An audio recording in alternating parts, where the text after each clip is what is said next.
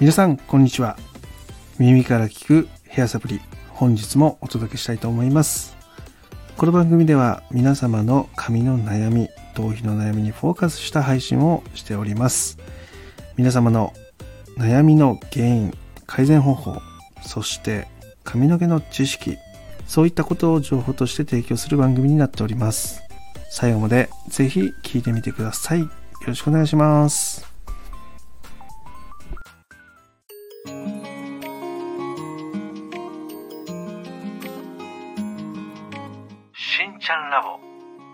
から聞くヘアサプリ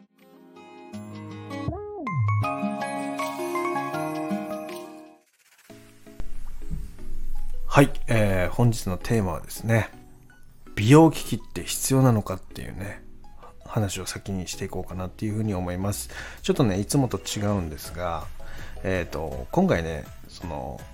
美容機器っていうのがねものすごいいっぱい今家電量販店含め売られてるんですよ。で、えこれがね飛ぶように売れてるんですよね。でこの裏側要は背景ですよね。なんでここまで美容機器が売れるようになったのかっていうところです。これはあのメーカーさんの打ち出しっていうのがめちゃめちゃもろにね、当たってるんですけど、で、えー何が起こってるかっていうと、まあ、結局エステサロンとかね、美容室、ね、その美容に行く、要は美容のサロンですよね、に行かないで、その家でできちゃうよっていう打ち出しになってるんですよね。そのホームエステとかね、家で綺麗にみたいな、まあお家で決め肌とかね。そういう、えーいろんなキャッチーなコピーを使ってですね、えー家でその肌育しませんかとか。家で髪のケアをしませんかみたいなそういった打ち出しで、え美容機器っていうのが販売されたりします。で今そのドライヤーとかねもうね昔は2000円3000円のドライヤーがね主流だったわけですよまあ、それがもう今やね、その家電量販店行くとですね、2万円とかね、3万円、高いのは5万円超えてたりとかね、するのが平気でこう並んでるわけですね。で、これがもうめちゃめちゃ飛ぶように売れてるという、まあ、ことなんですが、え今回なんでこれがね、その、テーマに持ってこようかなっていうふうに思ったかっていうと、今回ね、なやこさんからの質問の中で、この美容機器っていうのをね、使ってるけど、綺麗にならないっていうお問い合わせがあったんですね。で、まあ、なので、えーそもそも美容機器って何が目的なのかっていうところをちゃんと理解しておいてほしいなっていうふうに思ったんで、えー今回ね、放送になっております。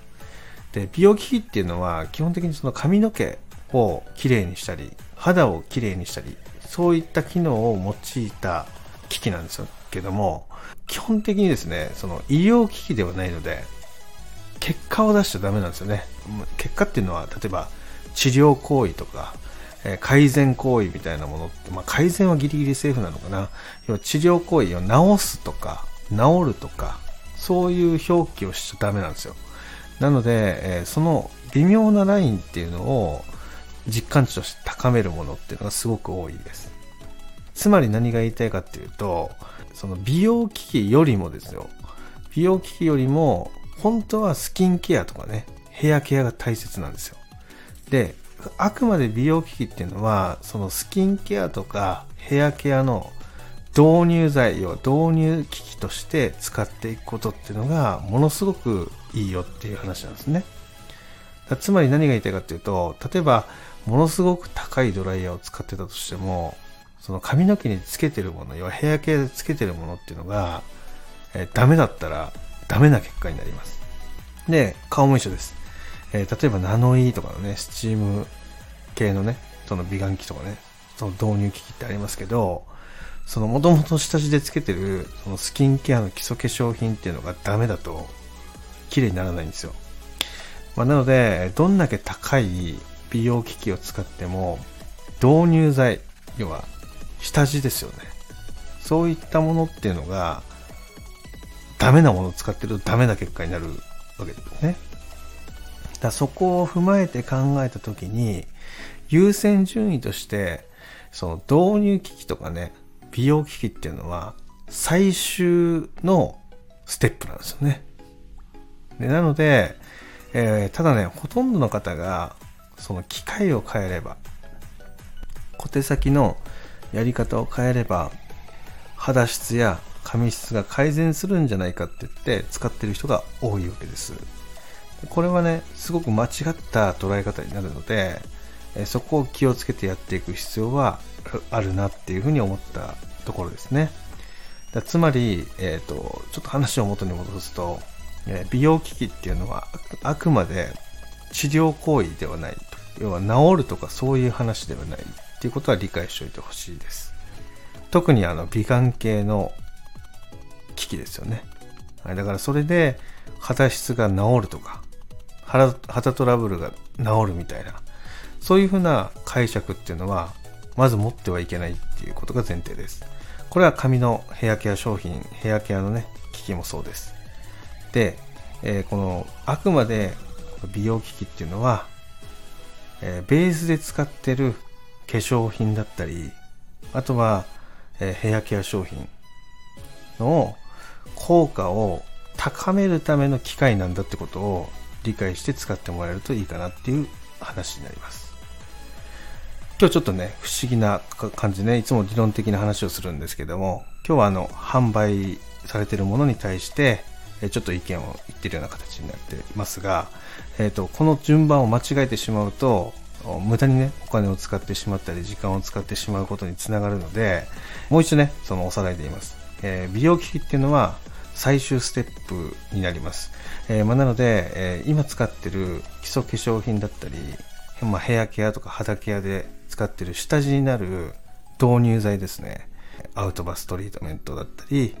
スキンケアの保湿系のものだったり、えそこがまず肌質を改善するべき効果のあるものでなければそこで美が美容機器を使ったとしても改善はしないよっていう話です、まあなのでまずは順番としては自分の肌を理解する髪を理解するでそこに必要な適切な商品っていうのをまず使う。えーそれでそれをさらに浸透を高めたい。効果を高めたい時に美容機器を使っていくっていう流れです。このプロセスっていうのをものすごく大切にしてやっていくと肌質も髪質もどんどんどんどんいい方向に改善していくんじゃないかなっていうふうに思うので、えーぜひ参考にしてみてください、えーそれではねこの後なやこさんからのね質問をご紹介していきたいと思います。それでは行ってみましょう。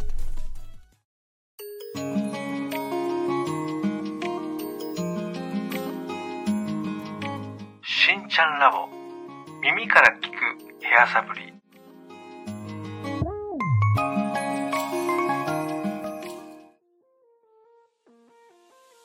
それでは、えっ、と、本日ね、なやこさんからいただいたレターはこちらになります。しんちゃん、こんばんは。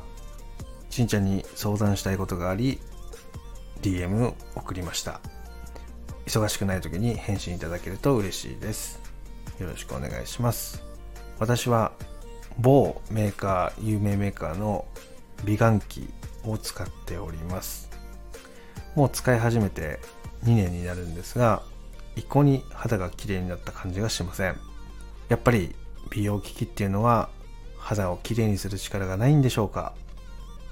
というね質問が来てました。はい。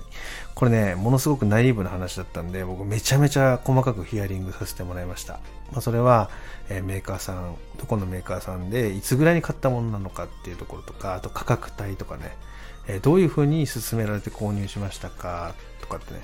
何が改善されるって言われましたかとか、まあ、そういう細かくねめちゃめちゃ聞いたんですよね今回。でなぜ聞いたかというと結局その美顔器っていうのはねメーカーがねどういう風に打ち出してるかで物の効果っていうのが決まるんですよね、えーつまり何が言いたいかというとそのメーカー側とで販売店側でお客さんですよね。この方向性がずれると間違って伝わるものになっています。どういうことかというと例えばメーカー側は例えばシミの改善とかではなくて、えーお肌のキメを整えますっていう風に美顔器を作ったとしますよね。で、えー販売店側がそれを勘違いしてですねお客さんにそのキメが整いますっていうことを言わずにですね、えお肌の、えーと角質層っていうのをしっかりターンオーバーさせて、えお肌の、えー、お肌をね正常な状態に戻していく美顔器ですっていうふうに進めてしまうとお客様からするとあこれでじゃあ私の肌って綺麗になるんだなって勘違いが起こるんですね。でメーカー側はそんなこと一言も言ってないわけですよ。えキメを整えますって言ってるんですね。お肌のキメを整えます。ね。でその裏側にはそのターンオーバーを促進させるとかね代謝機能をアップさせる、まあ、そういう効果もあるんですよ。あるんですけど、えー、メーカー側はあくまでキメが整いますって言ってるわけです。お肌のね。だけど販売店側はそれを過剰に解釈しターンオーバーが整うことでですね、えー、お肌のシミも薄くなる。でお肌自体の若返る、まあ、そういうふうな言い方をしてしまうわけですでお客様はそれを勘違いして受け取ってしまって、えこれで私の悩みが解決するんだったら買おうかなっていう形で購入につながったっていう話になるわけですね。で、これね、ほんとね、あの、メーカーの打ち出しと、販売店側の打ち出しと、で、お客様の理解っていうのはね、かなりずれて行われるケースって結構あるんですよ。なので、私はね、そこを、あの、今回ね、そのヒアリさせていただいたことの中から、えー、そのメーカーさんが打ち出してる内容っていうのを全部調べて、で、また、そのお客様がね、こういう風に勧められて購入しましたっていう部分をね、その整合性を取るためにね、その文字で起こしてですね、見てみたんですよね。やっぱりメーカーが言ってることと販売店側が言ってることにズレがあった。で、それが間違ってお客さんに伝わってる。まあ、それがね、浮き彫りになったような形になるわけですね。だから、やっぱね、そのお客様に言ったのは、販売店側で、例えば、勧められたとしても、一回メーカーに問い合わせる。まあ、そういったことっていうのは、まあ、今後、その高い買い物をするときっていうのは、美容機器に関わらずですね、確認する方がいいかもしれないよっていうことをね、言わせていただきました。はい。まだね、冒頭でもね、お話をさせてもらったんですけども、美容機器っていうのはあくまでベース、そのヘアケアのアイテムだったり、えー、肌ケアのアイテムっていうのをね、導入を促進させるものとか向上させるものとかね、そういったことを目的に作られたものが多いです。そういう意味では、いかに自分の髪やね、自分の肌に自分の悩みが改善する化粧品だったりヘアケア商品を使ってるかで、その美容機器の使用でね、それが高まるみたいなね、そういう風な、えー、感覚で、えー、分かっておいてほしいなっていうところがありまして、だから高いドライヤーを買えば髪が綺麗になるわけでもないし、高い美顔器を買えば肌が綺麗になるわけじゃないんですよね。あくまで基礎化粧とかベースのケアで使ってるものっていうのの導入を早く促進させて、早く結果につなげる。まあ、そのために美容機器があるっていう認識ですね。いやそこを持って、ま、活用していくといいかなっていうふうな話になります。で、今回ね、その、このレターというか DM になるので、ね、過去のやり取りになるのでね、このしんちゃんラボでね、この話をしていくときにですね、久しぶりにね、コンタクトを取ってどうですかみたいなね、確認もね、させてもらったんですよ。そしたら、やっぱ使い方変えるだけで、肌はすごく調子が良くなってるっていう話だったんで、今後もね、その定期的にその確認しながらですね、えー、この美容機器っていうのがね、買ってよかったなっていうふうに思ってもらえるところまで、ちょっとね、コミュニケーション取れたらなっていうふうに思ったりしております。まあ、あくまでね、私が売ったものではないので、そこまでする必要があるのかっていう風な形では思うんですけど、だけどせっかく買ったものなんでね、えー、で、繋がってるわけですから、スタンド FM っていうアプリケーションの中でね。まあそういった意味ではね、そのサポートし続けることっていうのはね、できる限りはやっていきたいなっていうふうに思ってるので、えー、これも、彼もね、その仲のいい限りは定期的に確認して、コミュニケーション取りたいなと思っております。はい。って形ですね。で、また皆さんの中でもね、そういう機材ね、買ったけど全然活用できてないとか、そういうのがあればですね、一歩お問い合わせいただけたら、活用方法とかね、えそういったものをね、なんだろう、ヒアリングというか、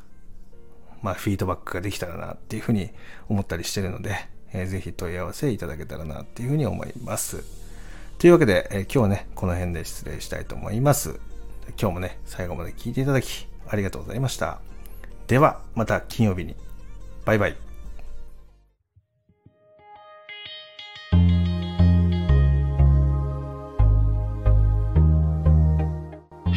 しんちゃんラボ。耳から聞くヘアサプリ。